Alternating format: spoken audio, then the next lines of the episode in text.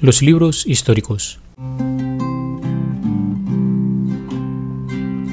Tu palabra me da vida, confío en ti, Señor. Tu palabra es eterna,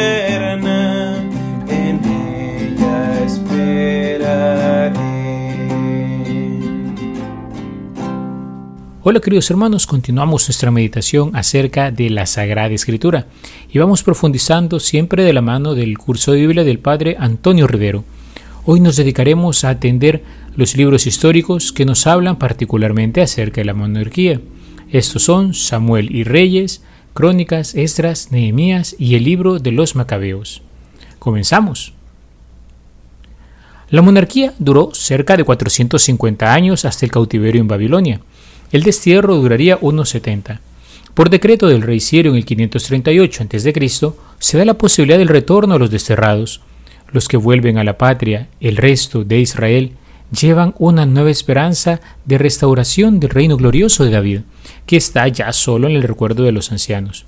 Hay un nuevo fervor de fidelidad al Dios de la alianza, pero no bastan los entusiasmos de unos pocos, como la familia de los macabeos, para reconstruir la unidad del pueblo y la fe en el Dios de los padres. Se necesita la fidelidad de todo el pueblo. Palestina sigue siendo una región ocupada por las potencias extranjeras, primero los asirios, luego los persas, después los griegos y finalmente los romanos. La influencia de los pueblos extranjeros empujaba ciertamente a la idolatría y a los cultos paganos, que poco a poco podrían hacer perder la identidad del pueblo de Israel. El pueblo judío, dividido internamente, sin posibilidad de libertad política porque es solo un territorio ocupado por la nación de turno, se refugia en el recuerdo de su pasado glorioso y en la esperanza de un Mesías libertador. Sobre el autor y la fecha de estos libros. Los dos primeros libros, los de Samuel, datan de finales del siglo IX a.C. Los libros de los reyes, por su parte, fueron compuestos más o menos entre el año 562 y el 538 a.C. Los libros de crónicas fueron redactados a finales del siglo IV a.C. Esdras y Nehemías también habrían sido escritos alrededor de este siglo. Por su parte, los macabeos y las nuchas que ellos nos narran abarcan cerca de 40 años, del 170 al 130 a.C., y el libro habría sido escrito en torno al año 100 antes del Señor como vemos, este es uno de los libros en composición más cercanos hacia nuestro Señor Jesucristo. La canonicidad de estos libros es atestiguada por muchos padres como Clemente de Alejandría, Orígenes, que es un escritor sagrado, Cipriano, Hilario, Ambrosio, Angustín, Crisóstomo, y también por los concilios de Hipona y Cartago. Por eso el concilio de Trento terminó con las dudas y los incorporó al canon de las escrituras en el siglo XVI. Algunas características literarias de estos libros. Los dos libros de Samuel forman una sola obra y figuran entre los escritos llamados profetas anteriores. El autor se sirvió de diversas fuentes, documentos y tradiciones que corrían por ahí. El autor de los libros de los reyes ha tenido a disposición fuentes escritas, los que se llaman los Anales de los Reyes de Judá e Israel. Por su parte, Crónicas, también llamado Paralipómenos, es decir, el libro de las cosas sometidas o transmitidas al lado de, busca transmitir cosas que no están presentes en los otros libros históricos. Ha usado diversas fuentes, escritos bíblicos, escritos extrabíblicos y aportación personal. De hecho, ha habido un trabajo redaccional más elaborado. Parece a ciertos momentos una relectura del libro de los reyes. Por otra parte, Esdras y Nehemías constituyen una sola obra. El autor-redactor utilizó documentos oficiales escritos en arameo, tales como cartas y decretos de reyes persas relacionados con la comunidad de Jerusalén, lista de repatriados y colaboradores activos en la reconstrucción de la muralla.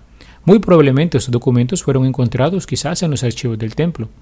Pero también el autor ordenó todo con criterio teológico personales, más que criterios histórico-cronológicos, y conservó en bastantes casos la lengua original aramea de los documentos utilizados. El libro de los Macabeos es una muestra de lo que podríamos llamar una historia monográfica, a diferencia de la historia deuteronomista y de la historia cronista, que se pueden denominar historias panorámicas, los libros de los macabeos se refieren a un solo acontecimiento. la insurrección macabea ante la dominación seleucida de Antíoco IV Epífanes, que son personajes de origen griego, y las luchas sucesivas de Judas Macabeo y sus hermanos por la libertad religiosa, cultural y política de los judíos. Este libro fue escrito en hebreo. Predomina el elemento narrativo, aunque también se insertan algunos himnos, discursos y documentos oficiales. El segundo libro de los Macabeos es anterior al primero. Su estilo es ampuloso, retórico y recargado. A menudo va introduciendo paréntesis llenos de paradojas y contrastes. Más que narrar, busca conmover y persuadir. No le importa incorporar elementos milagrosos y sobrenaturales para lograr su objetivo. Acerca de alguna división y contenido temático que nos ayude a comprenderlos mejor. Los dos libros de Samuel, en primer lugar, recopilan tradiciones y escritos sobre un acontecimiento clave para el pueblo, la instauración de la monarquía. Así vemos cómo el libro gira en torno a personajes en particular. Por ejemplo, Primera de Samuel del 1 al 7 nos habla sobre Samuel como juez y la vocación de Samuel. Primera de Samuel del 8 al 15 nos habla acerca de las relaciones entre Samuel y Saúl, Saúl primer rey de la monarquía. Primera de Samuel 16 y hasta Segunda de Samuel 1 nos hablan de las relaciones entre Saúl y David.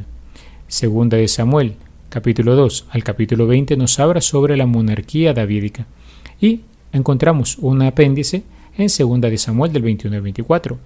Por su parte, el libro de los reyes nos narra la evolución de las instituciones básicas de Israel, el pueblo, el culto, el sacerdocio y la monarquía, a lo largo de 400 años. La consolidación y esplendor de la monarquía con Salomón dura poco tiempo, ya que el reino se divide en dos a la muerte de Salomón. Es la época de máximo esplendor de los profetas, entre los que destacan Elías, Eliseo e Isaías y se consolida la institución del templo con el sacerdocio como pilares de la comunidad religiosa de Israel. Una pequeña estructura del libro podría ser la historia de Salomón, que va de Primera de Reyes del 1 al 11, la división del reino y la historia de Judá e Israel, de Primera de Reyes del 12 al 22, y los profetas Elías y Eliseo.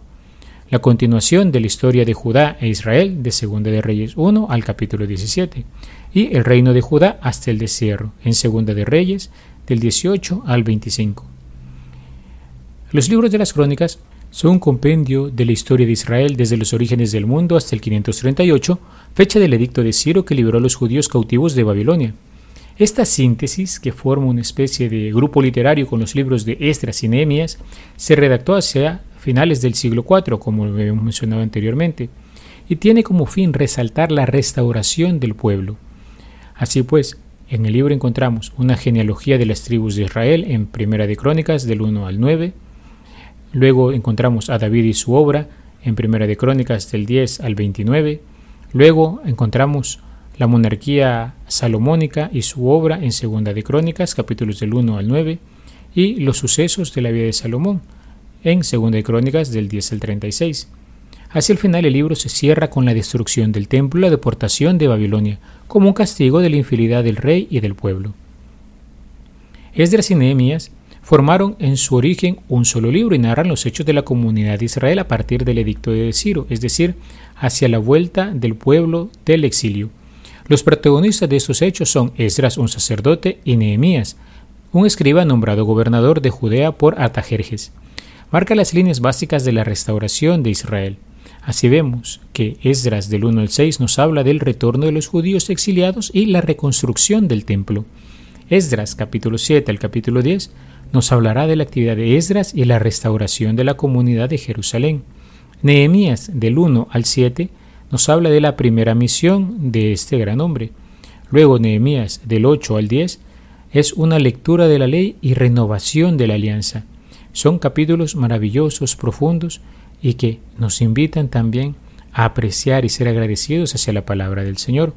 Luego, Nehemías capítulos del 11 al 12 nos presentan la reorganización de la comunidad por parte de Nehemías. Y finalmente, Nehemías 13 nos enseña la segunda misión de Nehemías en Jerusalén. Los macabeos cuentan las luchas de los judíos dirigidos por Judas el Macabeo, que literalmente significa martillo, y sus hermanos, contra los Seleucidas, para defender la libertad religiosa y política. ¿Quiénes son los Seleucidas? Son un grupo dentro de los griegos que estaban conquistando estas regiones.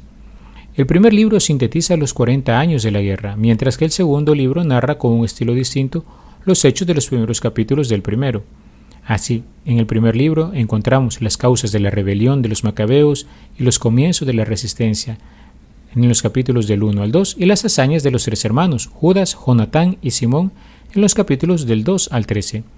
El segundo libro también habla de las causas de la rebelión en los capítulos del 1 al 8, la insurrección de Judas Macabeo en los capítulos del 2 al 9, y finalmente se cierra con las hazañas del Macabeo hasta la muerte de Nicanor.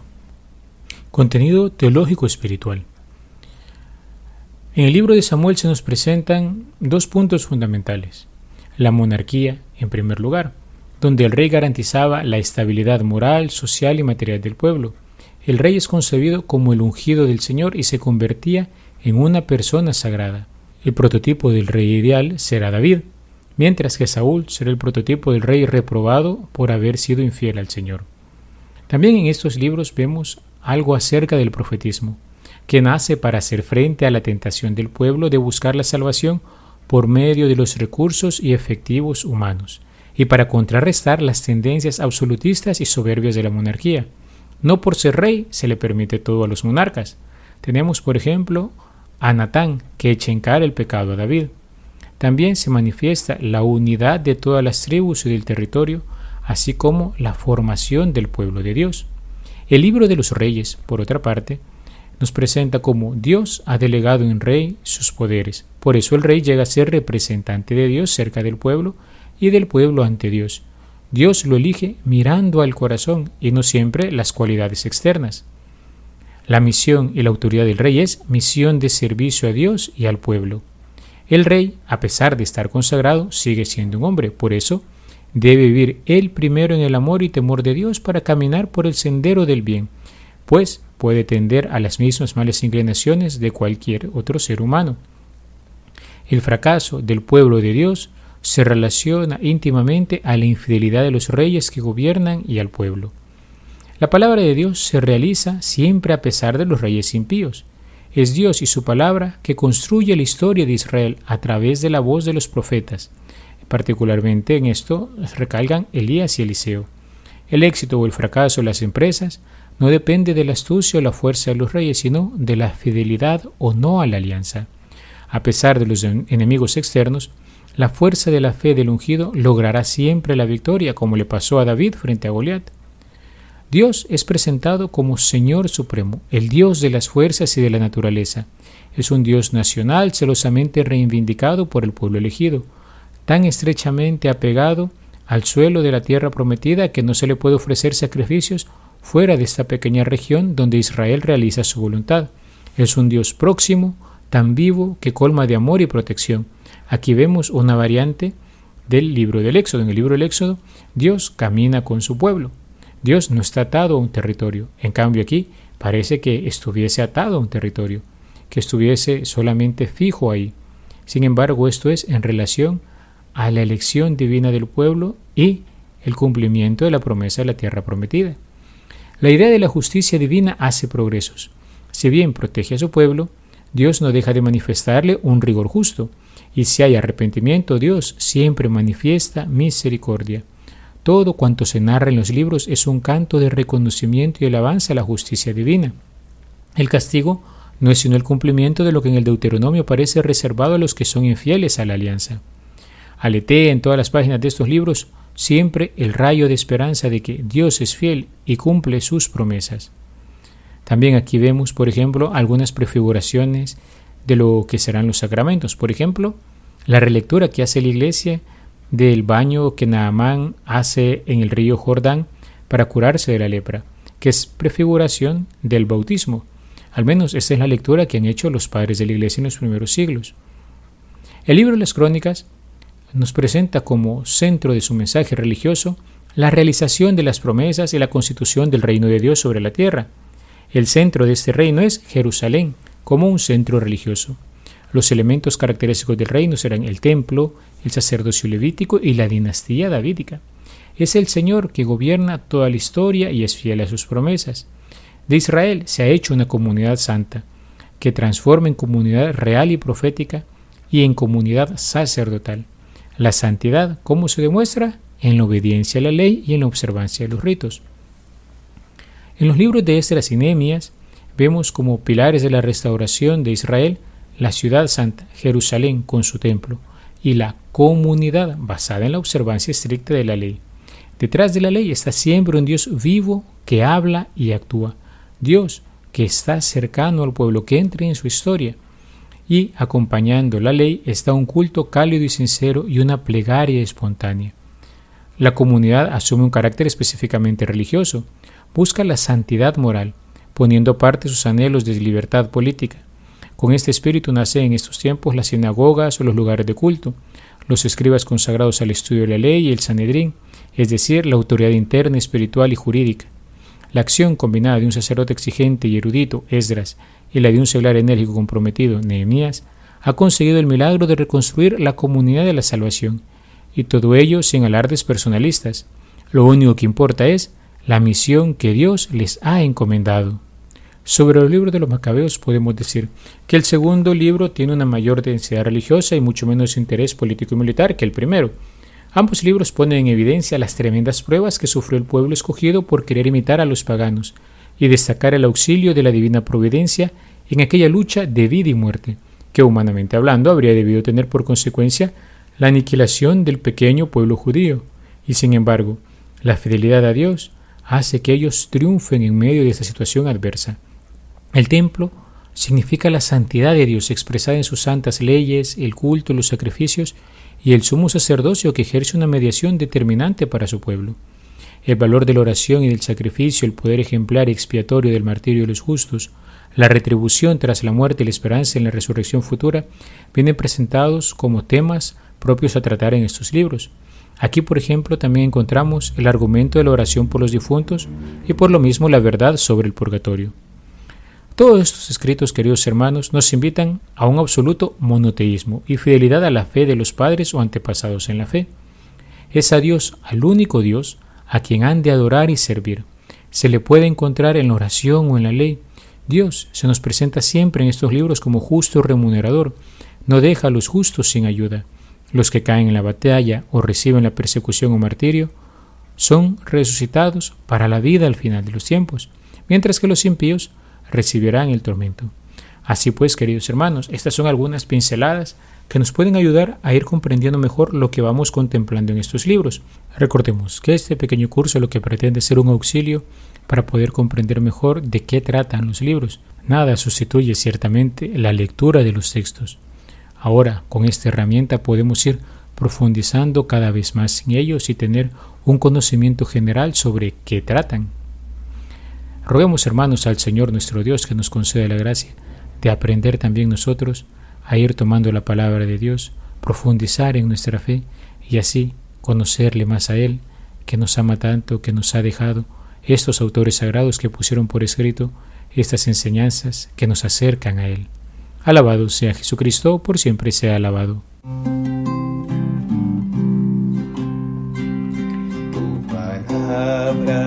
me da vida, confío en ti, Señor. Tu palabra es eterna.